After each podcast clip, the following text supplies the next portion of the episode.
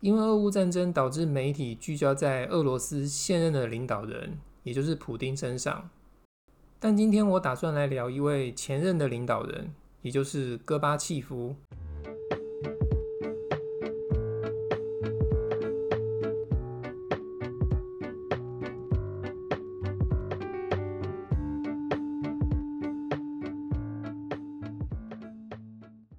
从定义上说起来，戈巴契夫并不能算是俄罗斯的领导人，他其实是苏联的领导人。但是因为俄罗斯跟苏联的关系非常密切，加上普丁有意图想要恢复苏联往日的荣光，所以我觉得有必要来聊一聊戈巴契夫。介绍他的方法，我想透过导演 Vitaly Mensky 的纪录片来切入。有收听上一集的朋友就会知道。Vitaly Mensky 也是普丁的见证人的导演。Mensky 他善用长镜头以及明暗对比的方式来掌握画面，所以看的时候非常令人有感觉。而这部纪录片《戈巴契夫：天堂》目前在公视的网站还有 App 上面播映，有兴趣的听众朋友，我会把链接放在资讯栏里面。期限到三月二十四号之前都可以免费注册收看。本集 Podcast 的封面就是电影的海报。导演利用剪影，在海报上描绘出年老佝僂的戈巴契夫，他撑着一个四角的助行器，从右边往左边行走。而海报的右半边可以看到红色的区域，用红色可能想要表达的是苏联。而红色区域被黑色条纹分割成一块块，可能想要表达苏联的分裂；而海报左边是黑色的区域，可能想要表达的是戈巴契夫正逐渐走向人生的终点，而已经垮台的苏联也是。从纪录片《普丁的见证人》中可以看出，导演 Mansky 是一个敢勇于提出问题的人，所以不难理解。他有可能在纪录片的海报当中投入一些自己想要讲的话。一九三一年出生的戈巴契夫，在今日已经高龄九十一岁了。曾经掌握庞大苏联帝国的他，与之同时期的各国领袖，像是美国前总统雷根，还有老布希，都已经纷纷离世。就连继任解体苏联的俄罗斯前总统叶尔钦。也早就已经入土。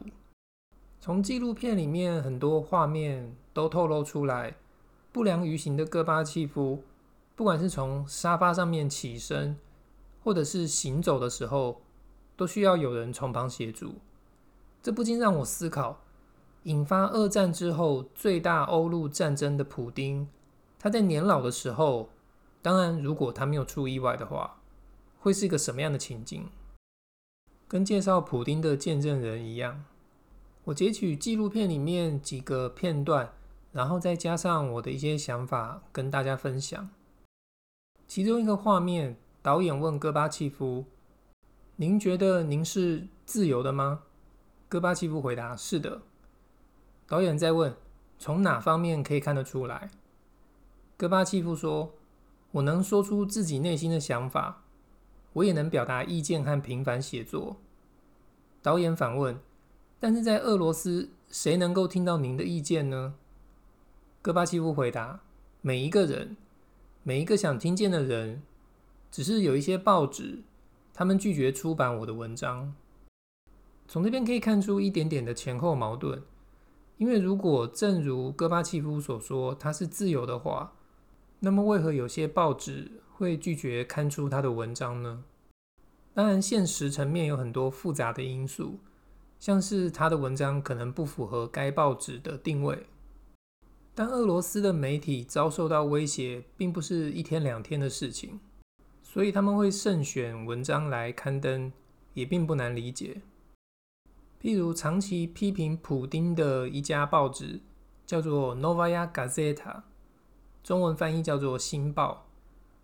他们在这次俄乌战争当中，因为有播报乌克兰实际的战况，所以他们办公室有被不明人士泼洒化学物质。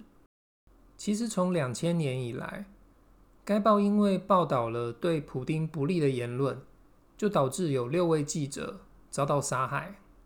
最有名的就是我在前面集数里面有提过的乌克兰裔记者安娜·普利科夫斯卡亚。所以对俄罗斯记者来说，他们只有报道前的自由，却没有报道后的自由。而戈巴契夫因为他的身份是比较特殊的，所以他的自由可能又比普通人还要高一些。导演也问：“您认为自由对俄国人而言是自然而然存在的吗？又或者对俄国人而言，民主意味着暴力冲撞？”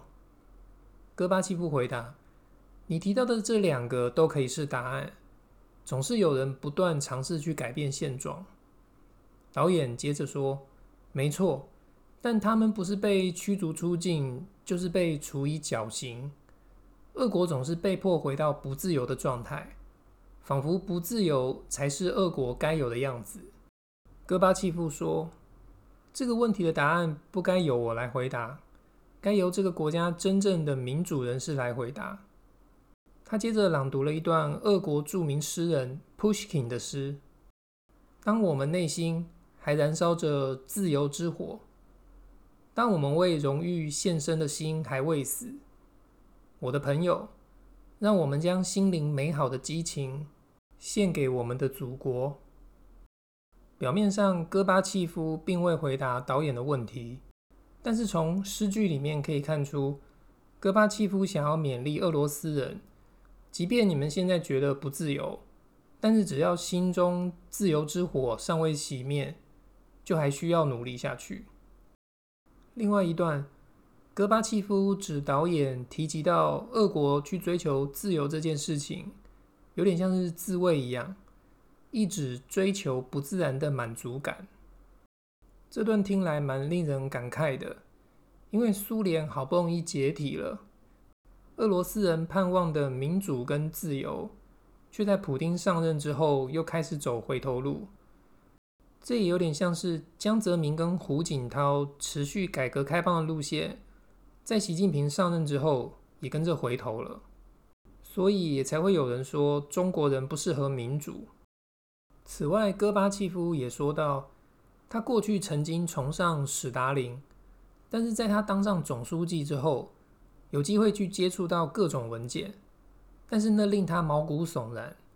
因为他看到过去几十年受到处决的所有名单，上面有数百个名字，那名单令他感到恐惧。这就可以理解为什么戈巴契夫上任之后，政治跟经济逐步开放，甚至加盟共和国，最后也可以选总统。当然，民主的力量最终也导致了苏联的瓦解。所以。